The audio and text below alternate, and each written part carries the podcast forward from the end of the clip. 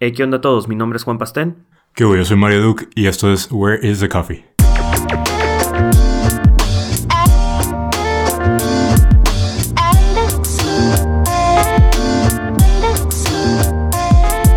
¿Qué onda? Bienvenidos a todos a nuestro episodio número 4.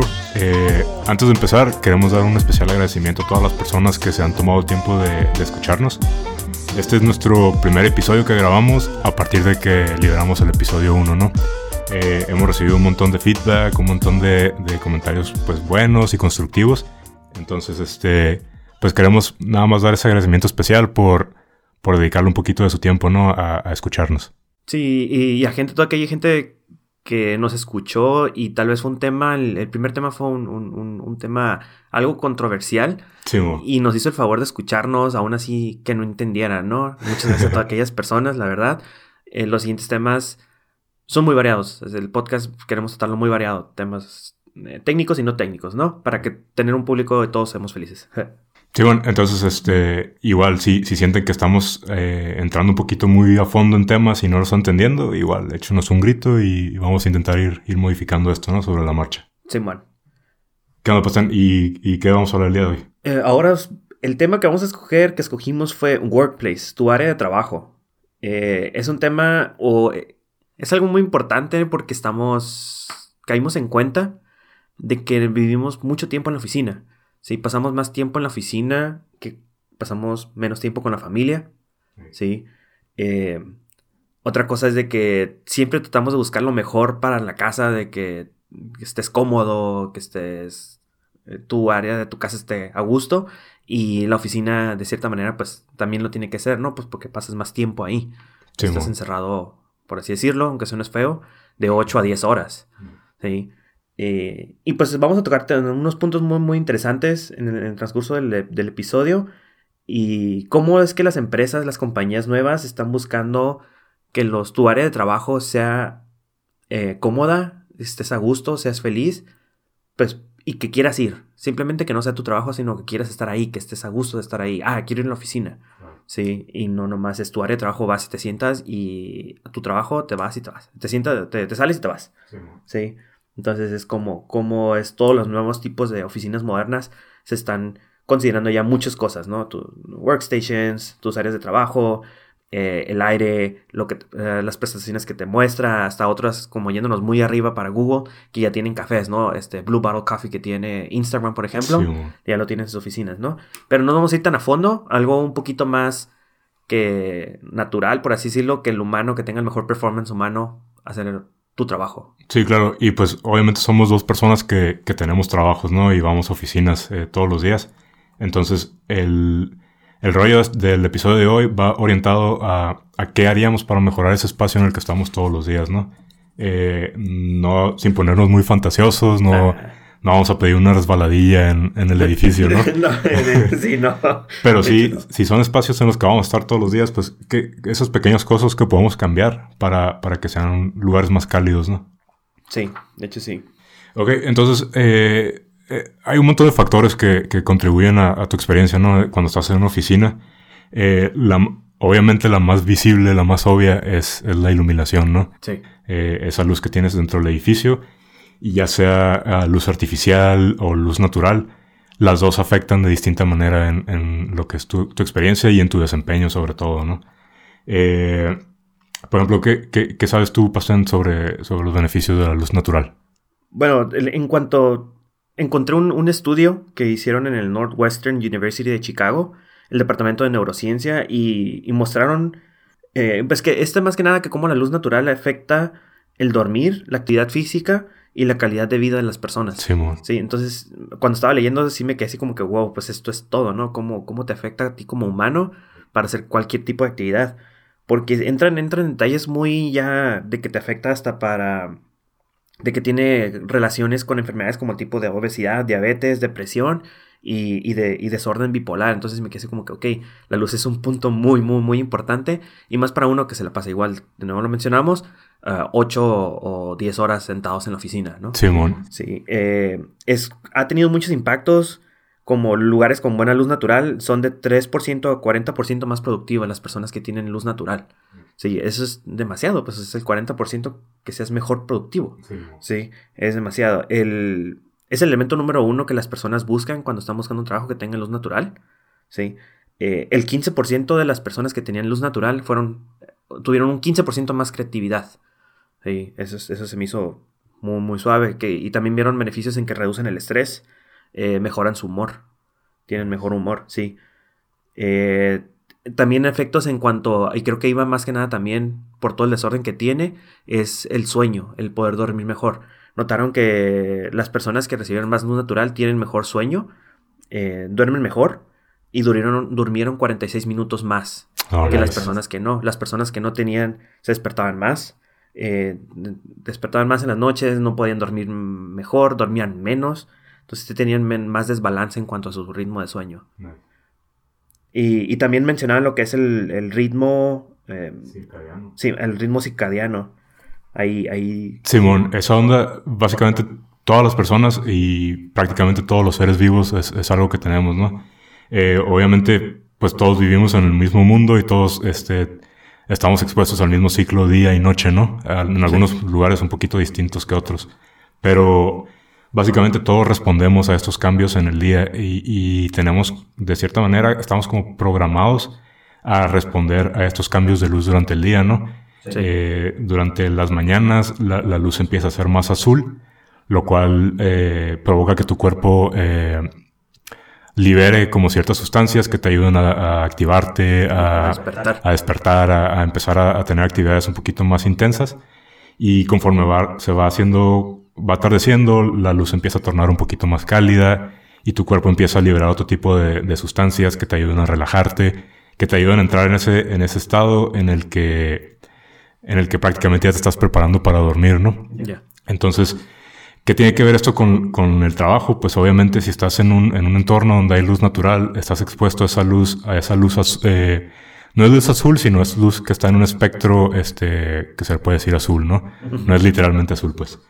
Eh, y obviamente si tienes esto en tu trabajo te está ayudando a activarte y por eso esos, esos incrementos en, tu productividad. Sí, tienen, mejor, muchos beneficios para, para, hacer el performance en tu trabajo. Simón, entonces este, esto comparado contra lo que es la, la luz artificial, ¿no?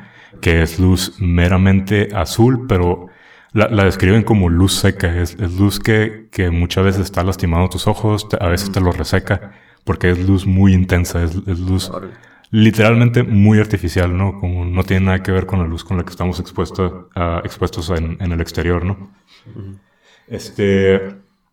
Y bueno, esto tiene que ver con el ritmo circadiano, les decimos otra vez. Eh, incluso por eso muchos de sus dispositivos, como los iPhones o las computadoras, están, ah, están viniendo ya con estos modos como para hacer que durante la tarde se cambie la luz que emite tu aparato, se cambie a un tono un poquito más cálido.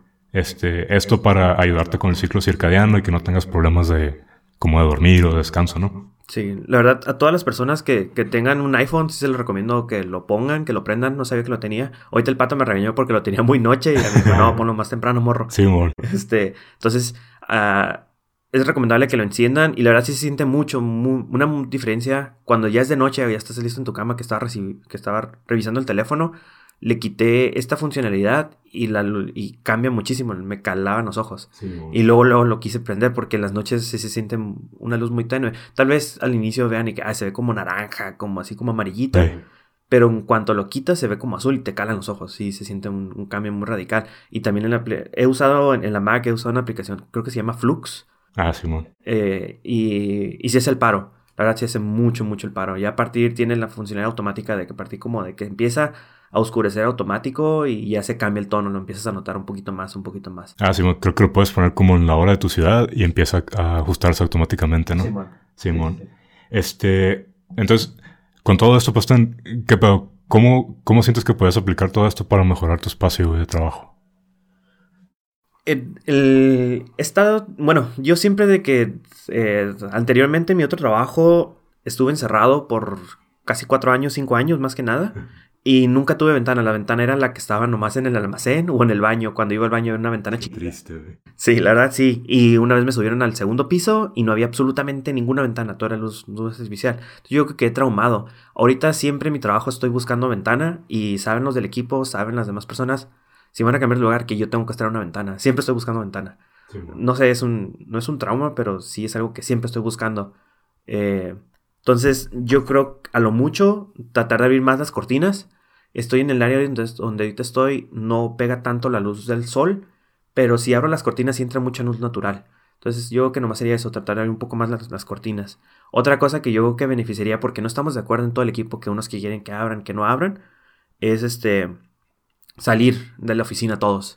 Eh, también leí como un buen beneficio, eran los walking meetings, que salían a una parte área libre y ahí tenían una junta eh, corta, ¿no? Y para, en nuestro caso yo creo que el stand, el, stand-up servía mucho, ¿no? Que saliéramos todos y, tuviéramos el stand-up afuera.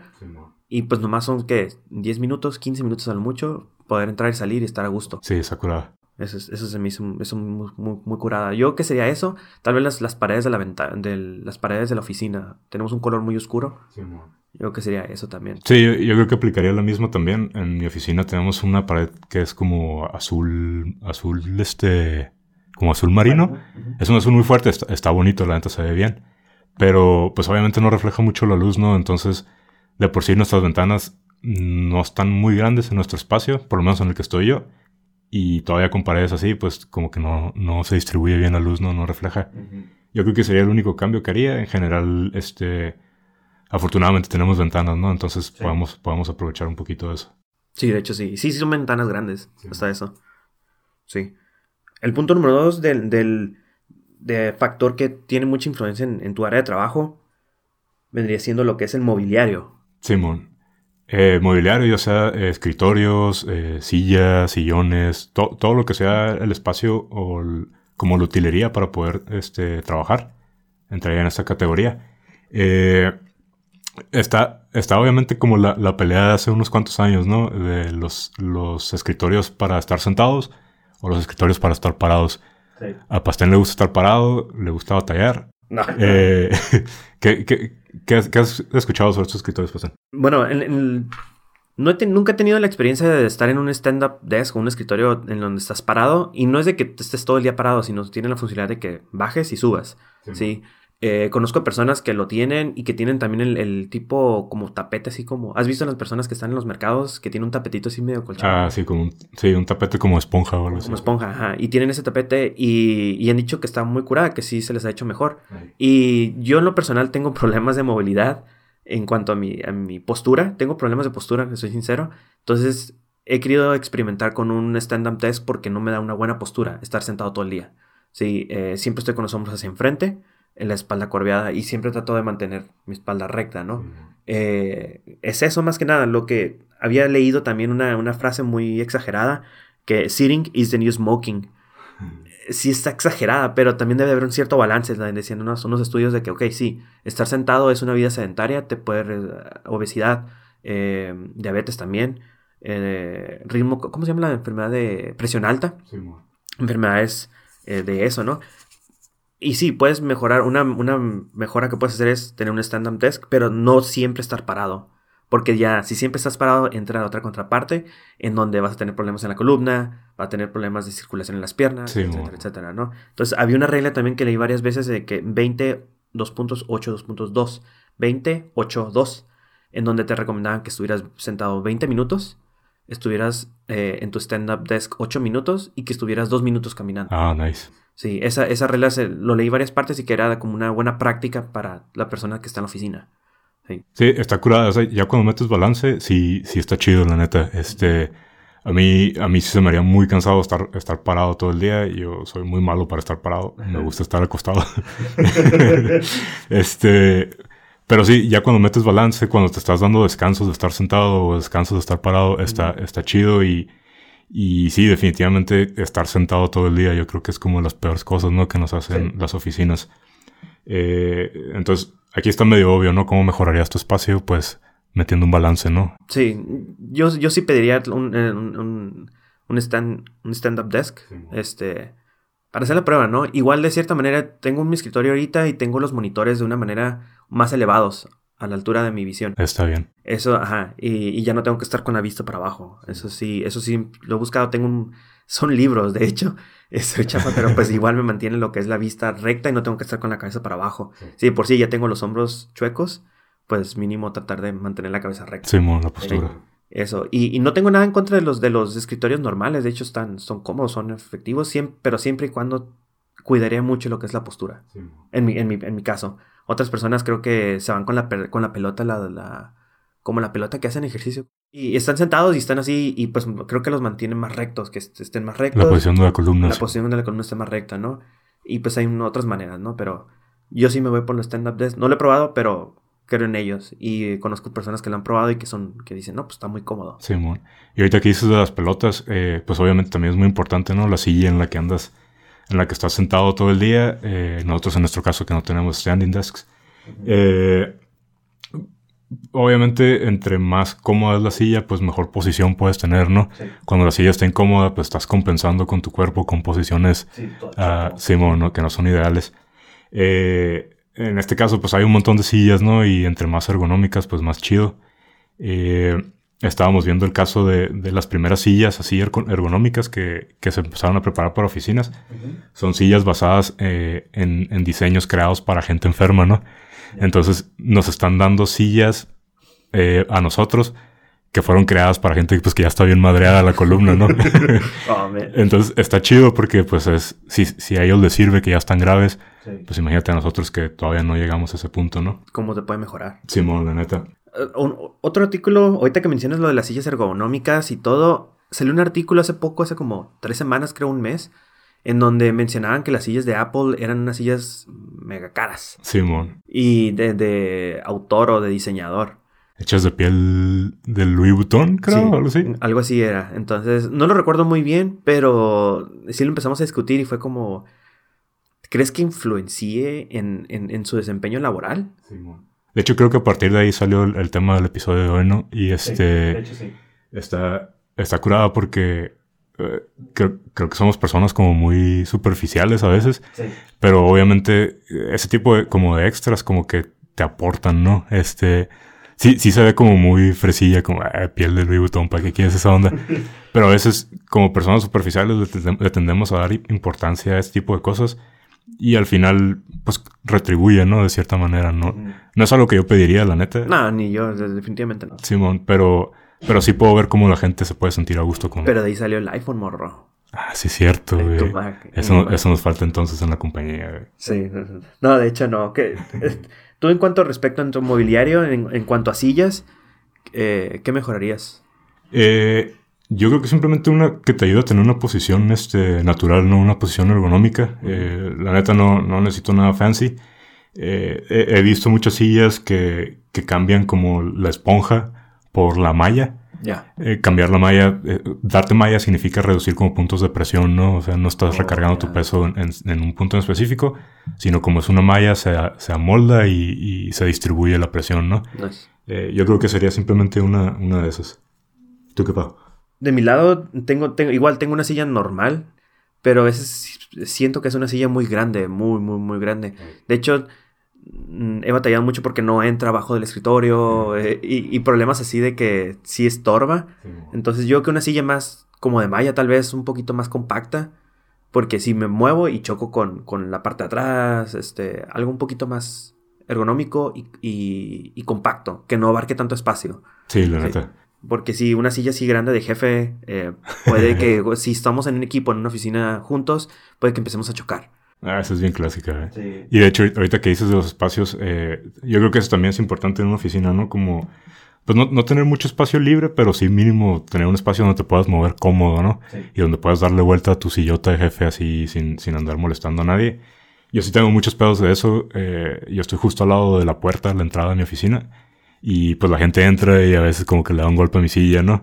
Y, y, pues no hay pedo, ¿no? O sea, no, no me molesta ni nada, pero es como que ah, sí quisiera tener un poquito más de espacio. O, o la otra clásica es que eh, sa saludos a, a, mi compañero que siente enfrente de mí. Siempre nos estamos tocando los pies acá, ¿no? Mientras, está... mientras estamos trabajando, ¿no? Y, y es como que, ah, o sea, sí lo entiendo, como que a veces necesitamos estirar las piernas. Y estamos como muy pegaditos, ¿no? Eso también justamente me pasaba con mi compañero que estaba sentado enfrente de mí. Llegaba al punto en donde estiraba y nomás me gritaba, ¡eh, morro! Y ya, sorry, sorry, Juan. Pero eso lo hacías adrede, lo curioso es que no traía tenis. ah, no es cierto. bueno, bueno. Yo que sí, entonces espacio, nos iríamos también por el espacio. Sí, man. y escritorio nos quedamos, estamos bien. Sillas, tal vez sí, una silla un poco más cómoda, de malla, tal vez. Sí, man. El otro punto, eh, factor que, que, envuelve el, workplace, no lo creía, tal vez, no lo, nunca pensé en eso, pero es el aire. Sí, bueno. El aire acondicionado. Y no me voy tanto por el aire acondicionado, que la temperatura sí es factor importante para que estés cómodo, para que estés laborando y tal vez cuando ya tengas un, una temperatura en el ambiente normal, natural, ni lo vas a notar. Vas a estar cómodo pero lo que es el aire fresco. La calidad del aire, ¿no? También. Sí, la calidad del aire es, muy, muy importante. Encontré un, encontré un artículo también igual en donde hicieron un estudio en tres ambientes diferentes con 24 personas. Los tres ambientes eran un ambiente convencional, o sea, como una oficina normal. un ambiente lo llamaban eh, Green Day. Sí, Green Day, eh, como el grupo. y el otro era Green Day Plus. Entonces, ¿qué tenían estos días verdes? Era de que tenían, podían, los ambientes corría más el aire fresco. Y el día verde plus, el día verde más, eh, corría muchísimo más de lo normal que un día verde. Entonces, sí tomaban porcentajes muy, muy impresionantes. Lo llamaban puntos cognitivos, no logro entender qué es eso, pero pues suena importante, ¿no? en donde las personas tenían más puntos cognitivos, o sea, yo que tenía mejor desempeño, en un 61% más cuando tenían un, día verde que un día convencional, o sea, es demasiado. Sí, un 61%. Y tenían un 101% cuando tenían un día verde más. Sí, o sea, cuando corría muchísimo más el aire. El, la respuesta a, a, estrés o a crisis, lo llamaban, es de que el 97% tenían mejores mejoras de respuesta cuando era un día verde o un 131% cuando era un día verde más. O sea, era, me di cuenta de, ok, el aire fresco, el aire que corre, es muy, muy importante, supongo que para el cerebro. Yo creo que todo se basa en el cerebro, cómo es que lo respiras y cómo es de que tu cerebro lo toma y cómo desempeñas como humano. Sí, y el otro punto que tomaron también eran eh, la estrategia que tomaban para los problemas mejoraron un 183% y un 288%. O sea, es, exagerado. Toda la vuelta. Sí, completamente, ¿no? Entonces, sí, yo pensaba que el aire, ah, sí, el aire, el aire acondicionado, pero no, el aire fresco es muchísimo mejor. Sí, bueno, sí, sí influye mucho la, temperatura del aire, ¿no? Sí, sí hay muchos estudios que dicen que lamentablemente entre más frío, como que más alerta estás. Hay otros que, también eh, te dan el, punto contrario, ¿no? Entre más frío, más energía estás gastando en intentar calentar tu cuerpo, ¿no? Entonces, este, como que están esas dos partes. Sí, sí dicen que, que idealmente pues debe estar este, por ahí de los 77 grados Fahrenheit, que son como 20, 24, 25 grados centígrados. Mm, yo soy Fahrenheit. Ah, cálmate, che gringo. Eh, idealmente esa es la temperatura. Eh, y si dicen como que si te vas abajo de los, por ejemplo, los 20 grados centígrados, la gente comete como 44% más errores durante su, su trabajo, ¿no? Porque están, su cuerpo, la energía de su cuerpo está concentrada en mantenerte caliente más que en desempeñar tareas de manera correcta, ¿no? Eh, pero sí también, como dices, es muy importante la calidad del aire. Eh, ¿Qué mejoraría yo en mi espacio de trabajo? Sí me gustaría que corriera un poquito más aire fresco. No todo el tiempo, porque obviamente estás desperdiciando energía con el aire acondicionado, ¿no? Sí. Pero sí, sí he notado como que mi, el, piso en el que trabajo yo huele un poquito encerrado, como, a veces huele como, huele como trapeador. Oh, Entonces está chido como llegar en la mañana y que huele así a trapo viejo. de, de mi parte, de qué mejoraría para el aire, no me quejo, la verdad como lo mencioné al inicio, siempre estoy buscando lo que es una ventana. y tengo, he tenido la fortuna en estas últimas tres oficinas, si bien mal no recuerdo, que he estado, he estado al lado de la ventana. Y cuando... No es cuando tenga calor, pero sí lo mantengo así como que, ah, ok, quiero aire y pum, la abro y corre muy bien el aire. Y entonces siempre, yo que diario la abro. Está curado, está fresco. Sí, la verdad sí, sí corre muy bien el aire y, y pues no me quejo. Tengo la ventana para que corra aire fresco y si prenden el aire acondicionado hay veces que sí me da frío, me pongo mi chamarra. De hecho, siempre tengo una chamarra ahí en la oficina y nunca me la llevo. Para, es la chamarra de la oficina porque me da frío a veces y me la pongo y ya no hay problema. Se me quita el frío. Pero, y pues tengo el aire acondicionado arriba, ¿no? Me pega directo a mí. Entonces, en cuanto al aire, estoy súper a gusto, no, no, me, no me puedo quejar. Es, es, algo que no lo cambiaría. Nice, qué bueno. Eh, otro aspecto también que, que, se da mucho en las oficinas y sobre todo últimamente es este tanto los layouts como los acomodos de, de las oficinas, así como la distribución de, de los espacios, ¿no? Eh, últimamente tienes oficinas como lo que son como open spaces. Son sin paredes, todos los edificios, digo, todos los escritorios como a la vista y toda la gente trabajando en el mismo espacio, ¿no? E, eso uh, en contraste con lo que son los, espacios cerrados, oficinas, cubículos, eh, cubículos también, espacios más privados para, para trabajo de equipos pequeños, ¿no? Eh, ¿Cuáles crees que sean como una de las, de las ventajas de, de un espacio abierto? del espacio abierto y, lo, lo viví, ¿no? Anteriormente estaba en un open space y... La colaboración eh, simplemente estaba de una manera rápida. Si estás en una oficina encerrada también, pero creo que estaba mejor porque podía voltear en cualquier momento, podía pararme y ahí estaba la persona. Y, y no nomás Tal vez no era nomás con nuestro equipo, llegó el caso, tú lo mencionabas hace en la mañana, ¿no? Simón, sí, eh, yo también estuve en ese mismo piso del que estaba hablando Pastén, que es un espacio abierto, completamente abierto, eh, y, se, daba, se, daba, de repente el caso, ¿no? De estábamos discutiendo algo entre mi equipo y el equipo de al lado, que es de otro proyecto, alcanza a escuchar y, empieza a meter la cuchara, ¿no? Y, y, está curada eso, porque era un vato acá que, pues que tiene mucha experiencia, ¿no? Entonces, este, es eso, como que el, un espacio abierto te, te, ayuda a hacer metiche, ¿no? Te deja hacer metiche y te deja uh, colaborar con gente con la que pues probablemente no tienes nada que ver, ¿no? Sí, igual interactúas, lo conoces, saludas, mínimo dices buenos días. Sí, la neta. personas en lugar de otra, de otra oficina donde estás encerrado y nomás llegas y saludas a lo de tu oficina encerrado. Sí, bueno, no ves a nadie, nadie te saluda, es, es, un, es un ambiente completamente distinto. Y e, ese es precisamente el ambiente en el que estoy ahorita sí tiene sus ventajas. Eh, está curada porque pues tienes privacidad. Eh, de hecho, eh, en mi equipo de repente a veces se, levanta un poquito el volumen, ¿no? Y, em, empezamos a gritar y, cuando empieza como a agarrarse cura. y, yo sé que eso sería algo como molesto tal vez en, un, en un, espacio abierto porque pues tienes que respetar, ¿no? El, es el espacio de todos. pero también está la otra parte del espacio cerrado que decías, ¿no? O sea, estás, está muy aislado, no ves a nadie. Independiente todo. Completamente, ajá, independiente y, no, no convives con la gente, ¿no? Nada más convives con cuatro o cinco personas con las que estás todo el día. Otro, un punto donde sí, tal vez sí lo, sí lo llegué a vivir, te soy sincero, sí lo llegué a vivir, era el poder enfocarte. Y sí lo hemos notado de que dicen, ah, es que no me puedo enfocar o porque hay mucho ruido no me llegó el caso en el que había mucho ruido, simplemente me ponía mis audífonos y ya el mundo se, se iba de mí. Sí, te aislabas tú solito. Ajá, me aislaba yo solo. Pero sí, tal vez el, el, poder enfocarme, tal vez sí me costaba un poquito más. Simón. Sí, me hubiera dije, ah, sí me gustaría poder agarrar mi laptop y irme a sentarme en otra parte. Ah, eso estaría perfecto. Eso sería lo ideal, de hecho.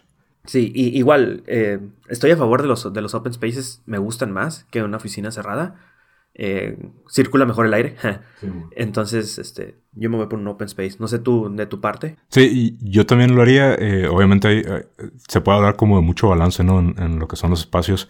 Eh, sí, como decías, el, el, trabajo que es meramente enfocado, necesita estar concentrado.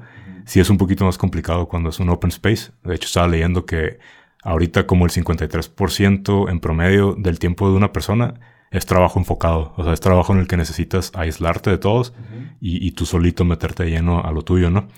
Entonces, sí, sí complica un poquito esto lo que son los open spaces. Eh, sí, estaría bien como tener audífonos acá como esos noise canceling que te, que te bloquean del mundo por completo. Eh, pero también se me haría chido como un balance, ¿no? Tener tu open space, pero como dices, tener espacios en los que te puedas ir tú solo, mandar a todos a la, a la fregada y tú darle solito, ¿no? Ya sean ya sean como oficinas privadas o espacios abiertos como sillones, salitas, que estén alejados ¿no? de, lo que son esas áreas de trabajo. Sí.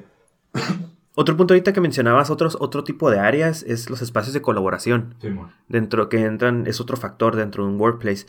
Eh, pues vimos que son espacios y leímos en donde la gente se sienta de una manera automática o lo toma como un área donde interactúan de una manera natural. Sí, no precisamente tienes que decirles como que, ah, este espacio es para que vengas y juegues un juego de mesa o, vengas y comas. O sea, es un espacio que existe y la gente decide para qué lo va a usar, ¿no? ¿Para qué hacer? Simón, ¿en qué momento es el momento ideal para, para utilizarlo?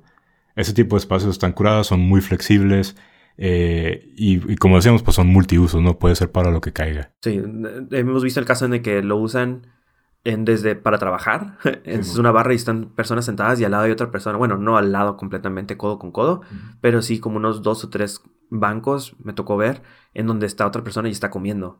Sí, y es el mismo área, pero otras dos personas, dos objetivos diferentes y lo están utilizando, ¿no? O sea, eso se me hizo muy curada. Sí, la neta. Este, hablando de espacios, lo que sí, vamos a decir, un tajante en él, cubículos.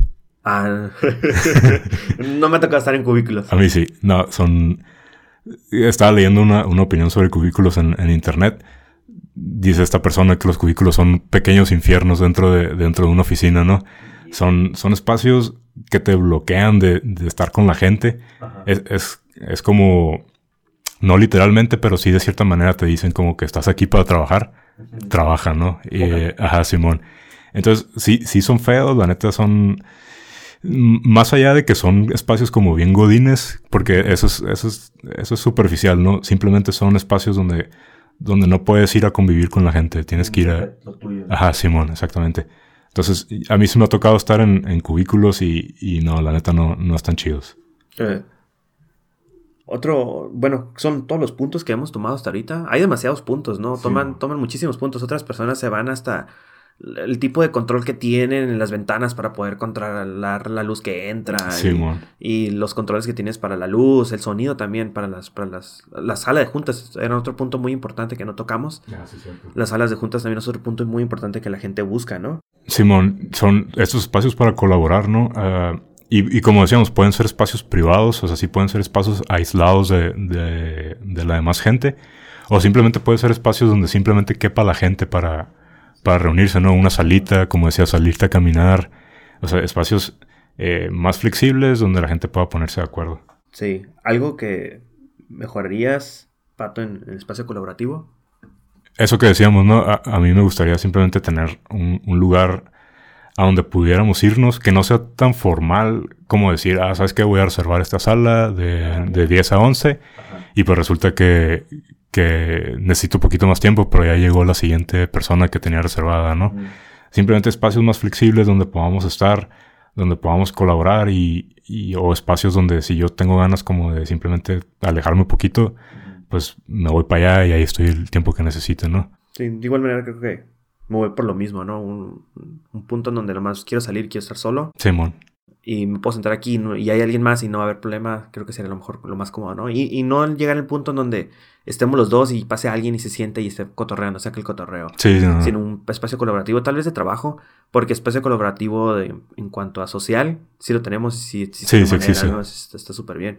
Pero sí, yo que en cuanto a laboral, sí un espacio donde me pueda llegar y sentar y no hay problema aquí. Poder conectarme al enchufe, todo el, todo el show. Ah, estaría muy bien. Este... Y bueno, de hecho traemos, eh, vimos muchos ejemplos, ¿no? De, de, lo que son como oficinas que implementan un montón de cosas que obviamente sí están más fancies porque tienen como presupuestos como más elevados. De billones. Simón, como estas luces que van cambiando, ¿no? Dentro del edificio conforme va cambiando la luz del día. O sea, si tienes presupuesto, pues sí, obviamente sí, sí se puede, ¿no? Pero la verdad es que hay muchos cambios que se pueden hacer de manera pequeña que contribuyen como de manera muy grande a, a, a tu desempeño y a tu experiencia. Sí. Simón. Eh, sin embargo, también hemos visto como casos que, que, están la neta como medio chistosos porque es, te das cuenta a veces como, como le piensan mucho al diseño, sin embargo no, no, se, no se enfocan mucho en, en cómo vamos a interactuar las personas con ese diseño, ¿no? Sí. Eh, estamos viendo el caso de el campus de, de Apple, que, obviamente no lo, no lo diseñó Apple, pero eh, ¿cómo se llama? Es el, el Space Thingy Something Something. Sí, sí, no recuerdo el nombre del nuevo campus. Pero estábamos viendo una noticia que, pues, todas las paredes son de cristal, ¿no? Y la neta se ve muy bonito, está muy perra esa onda. Pero están tan claras las paredes que la gente está llegando y se está estrellando con ellas, ¿no? y ya se llevaron a, a, una morra a un hospital con heridas.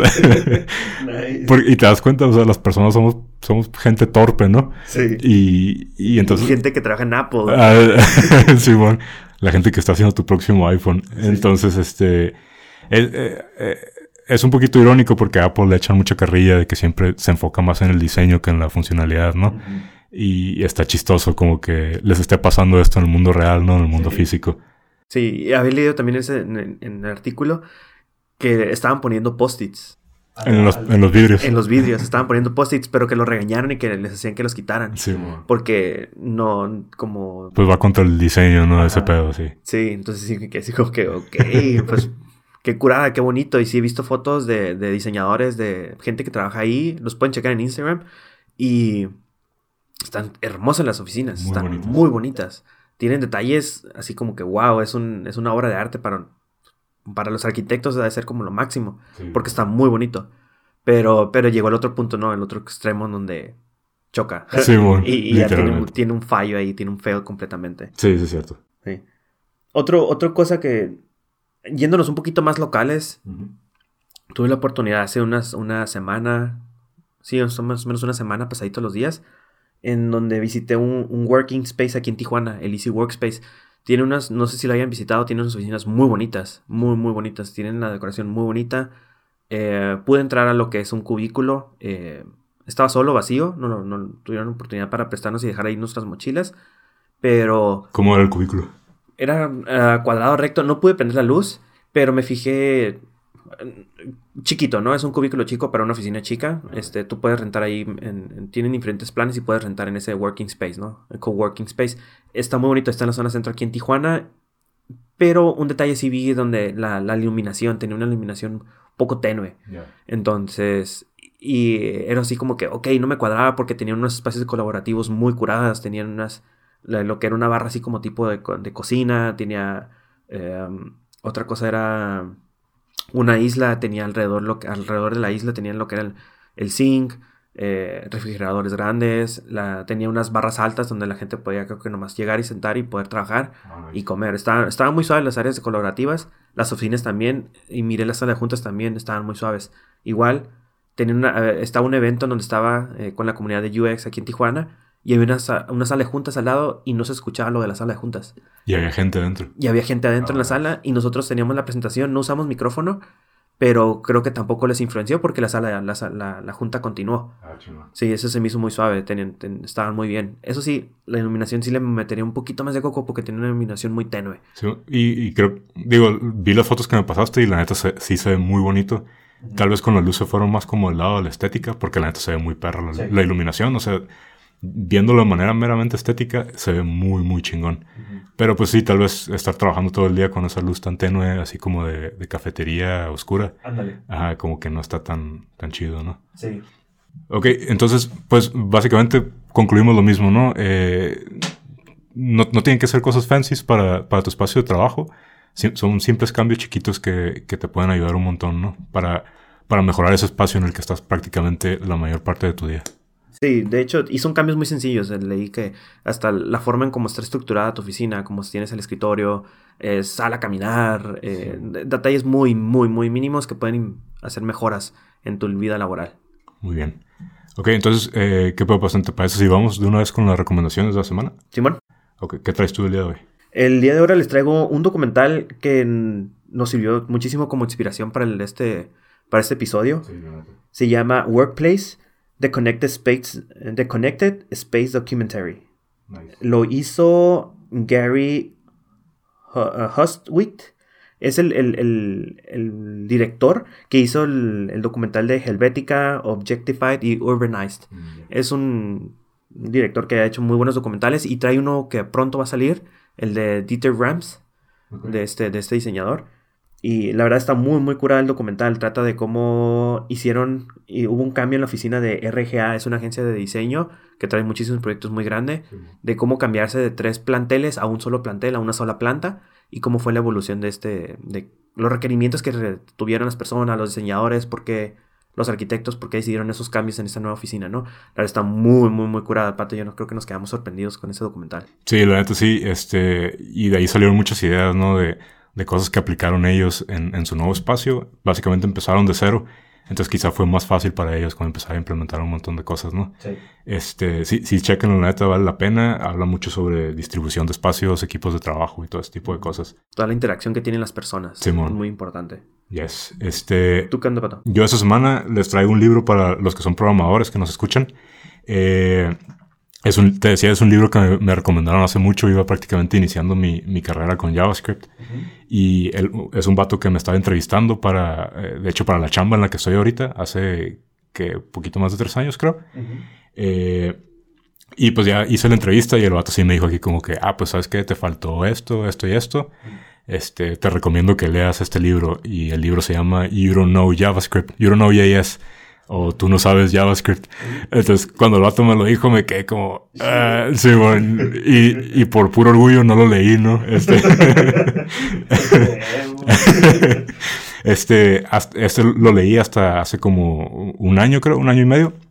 Y hace poco lo, lo volví a retomar porque salió un, un, volumen nuevo. Creo que son como seis o siete volúmenes. Si eres programador y te gusta JavaScript, aunque sientas que sepas JavaScript, te, se lo recomiendo porque te, te explica un montón de, de, cómo trabaja JavaScript abajo de, como atrás de las cortinas, ¿no? Este, está curada, denle una checada. El libro lo escribió Kyle Simpson y sí, son como cinco o seis, seis volúmenes. Nice. Simón. Bueno, otra recomendación que queremos hacer esta semana es para Tonatiu Guzmán o mejor conocido como X1. Eh, es la persona que nos hizo el parote eh, con la canción de intro y outro. La verdad, lo pueden seguir en, en soundcloud.com diagonal X-1-1. Sí, lo pueden seguirlo. Se ha estado presentando varios bares aquí en Tijuana. Hace poco estuvo presentándose en, el, en Nómada.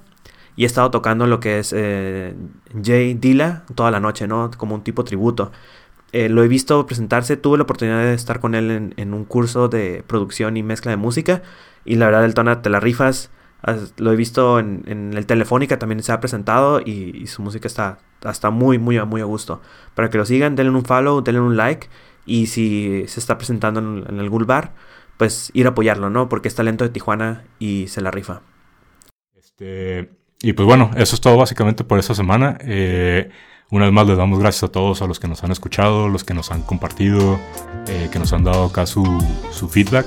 La neta, muchas gracias a todos ustedes, nos tienen muy motivados y, y pues bueno, esto va para, para largo si ustedes quieren. Sí, sí, y, manden mensajes ahí en Instagram, pongan los comentarios, en Facebook, califíquenos. Eh, igual los hacemos invitación episodio tras episodio, como siempre vamos a seguir haciendo, es de que nos den, nos den califiquen, ¿no? Nos califiquen en Instagram, nos compartan y pues nos escuchen, ¿no? Y nos digan más que nada, estamos abiertos a opiniones, queremos saber, estamos aprendiendo de nuevo todavía. Sí, la neta. Y, y estamos para ustedes. Simón, y por último, si usan Apple Podcast, eh, de nuevo, un, un, rating ahí estaría perfecto. Y si son cinco estrellas, estaría mejor todavía. eh, esa onda te ayuda un montón, ¿no? Como para, para hacerte un poquito más, más visible. Sí, dentro de todos los podcasts que hay. Simón. Ok, ok, pues nos estamos viendo entonces. Ahora pues, vámonos.